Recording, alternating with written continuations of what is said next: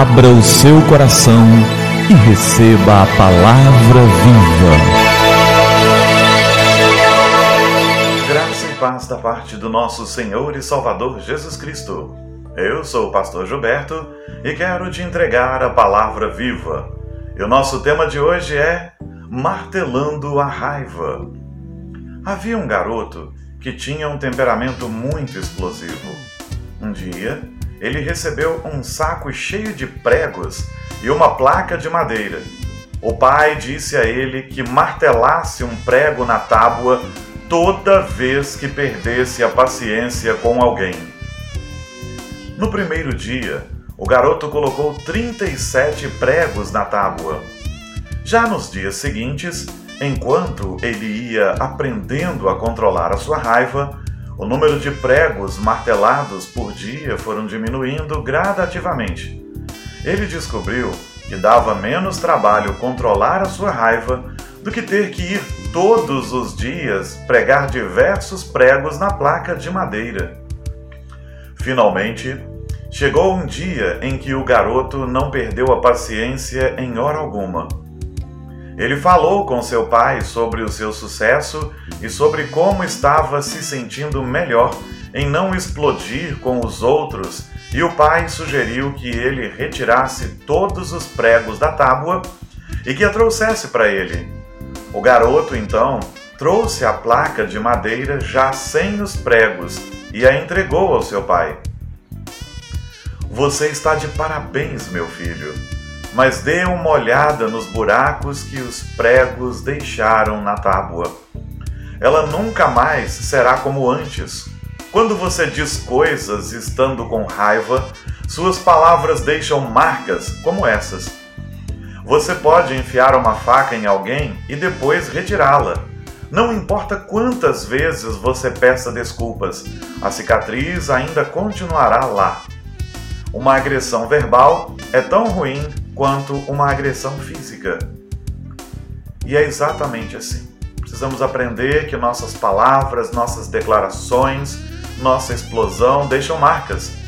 E é por isso que Paulo escreve em Colossenses, no capítulo 4, no verso 6: A vossa palavra seja sempre agradável, temperada com sal, para saberdes como deveis responder a cada um. Pois bem, que Deus nos dê a graça para que façamos assim.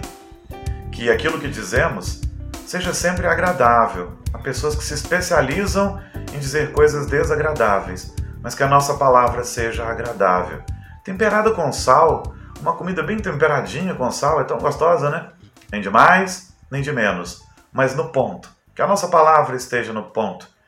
E que saibamos como devemos responder a cada um. Que a gente possa pedir essa orientação ao Senhor tempos como os que vivemos, as pessoas respondem com truculência, às vezes por falta de argumentos ou mesmo por falta de disciplina, ofendem os outros, levam discussões para o lado pessoal e nada disso é bom. Que Deus nos dê a graça de termos uma palavra gostosa mesmo ao coração dos outros. E quando ela precisar ser uma palavra mais dura, que ainda assim ela seja dita com amor, temperada com amor, temperada com sal, algo bom de se digerir, ainda que no momento produza uma certa um certo desconforto, uma palavra um pouco mais dura quando é necessário que seja de repreensão, mesmo assim que ela possa ser digerida e possa ser dita de tal maneira que a pessoa entenda que é para o bem dela e que saibamos como responder a cada um, entendendo que nossas palavras deixarão marcas e deixarão para sempre. Vamos orar? É tempo de falar com o Senhor do Universo. Pai querido, obrigado pela graça do Senhor. Obrigado por mais essa palavra desafiadora. Nós pedimos que o Senhor nos abençoe, nos tome nas tuas mãos e derrame graça sobre nós. E agradecemos, porque o Senhor nos instrui a termos uma palavra agradável, temperada, comedida, que a gente saiba fazer isso, Pai.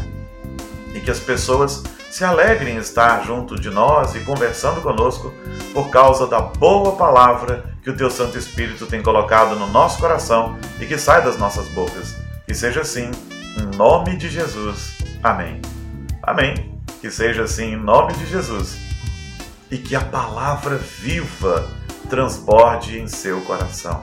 Porque quando a palavra viva transborda no nosso coração, a palavra que sai da nossa boca é agradável, porque a boca fala do que está cheio o coração. Então, que a palavra viva transborde em seu coração.